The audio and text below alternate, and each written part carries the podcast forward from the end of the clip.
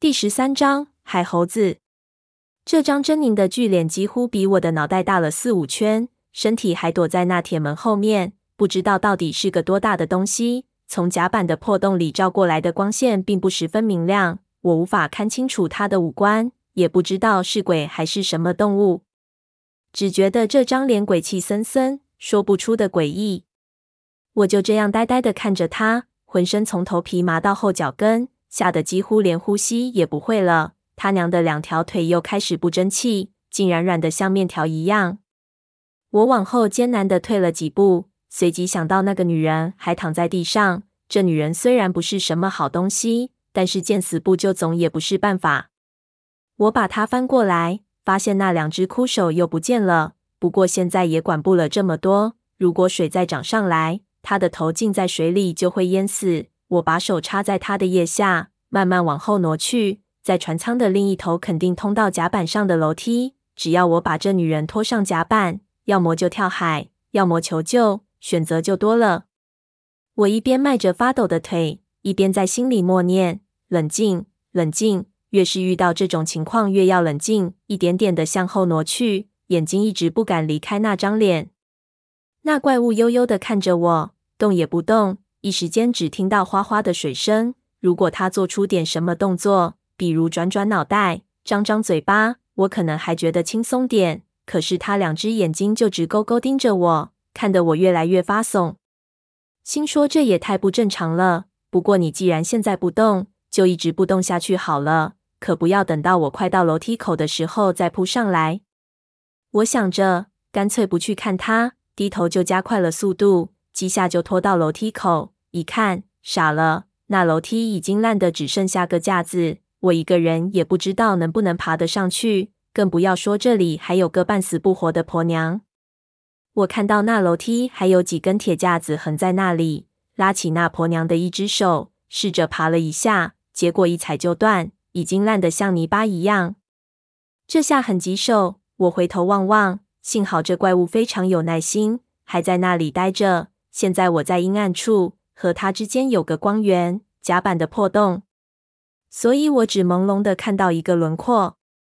这下我心安了不少，先把那女人靠在墙上，然后咬了咬牙，用力一跃，想自己先爬上去再说。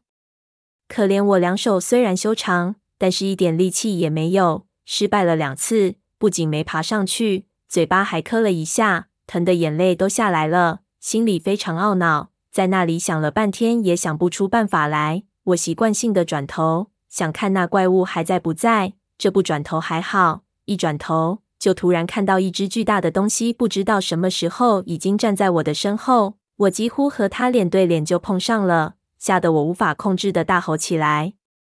如果你突然回头，看到一个人无声息的站在你背后，已经更够恐怖的了。现在看到这么一张狰狞的脸孔。那种恐惧真的无法表达出来。我大叫的同时，人已经不由自主的往后退去，一下子贴到舱壁上。这个时候，我已经看清楚这东西的样子，脑子里闪电般想起一件事情：我小时候听一个沿海的同学说过，他们村里有一个渔户，有一次打到一只奇怪的东西，长得像个人，但是满身都是鳞片。拉回到村里一看，没人知道是什么。后来，他们叫来村里一个上了岁数的老头子。这老头一看，吓得几乎没背过去，大叫：“快把他放了！这是只海猴子，等一下其他海猴子找上来，要出大事情。”可那渔户一听这东西这么珍贵，就动了歪脑筋，想把它养起来卖给城里。就表面上对村里人说放了他，其实把他藏到自己家里去了。结果第二天，那渔户全家都失踪了。村里人觉得不妙，找了整整两天，终于在海边一个悬崖底下发现那渔户老婆的尸体，肚子都给剖了开来，内脏都吃空了。那老头看到了，就说是其他海猴子上来报仇了，就叫了一个风水先生，在海边上摆了个公台，放了很多猪头羊头，做了好几天的法事才罢休。我那同学还把那海猴子的样子画给我看，他平时就很会画这些东西。画得极其逼真，当时就给我幼小的心灵造成了很大的冲击，几天没睡好觉。我对这东西的印象很深，现在看到马上就想了起来。只是没想到这所谓的海猴子个头这么大。记忆闪而过，那怪物并不做出任何动作，只很有兴趣的盯着那靠舱壁上的女人，嘴巴里竟然流下口水来。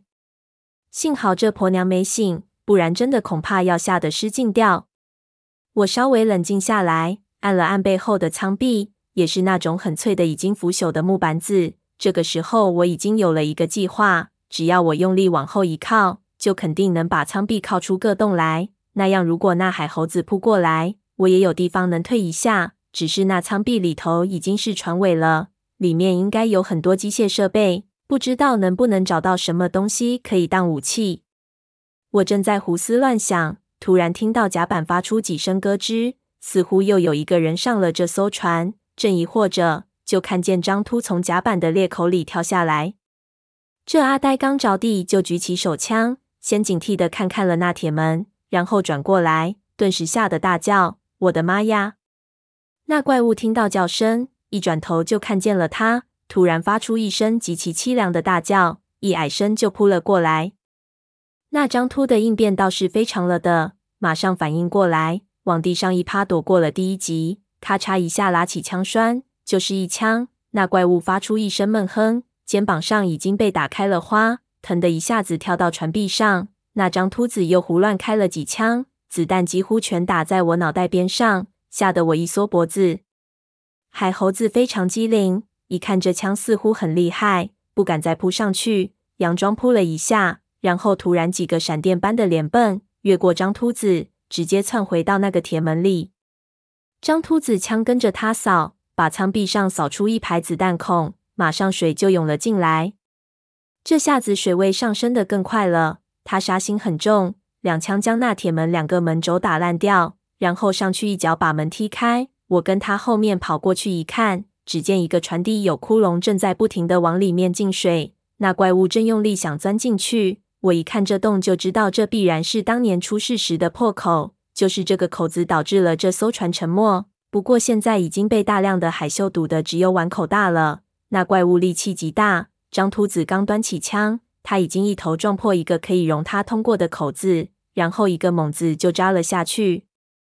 张秃子还是不甘心，对着水里又扫了几枪。这个时候，船整个身体已经发出要断裂的呻吟声。我一看，水已经没到膝盖了，这个地方再也不能久留，要马上离开。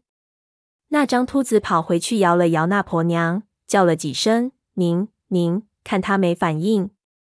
他背起那个女的，一脚踩在我背上，利索的翻了上去。他那一脚几乎把我踩得吐血，我一下子腰就折了一样。那张秃子在上面蹲下，对我伸出手，把我拉了上来。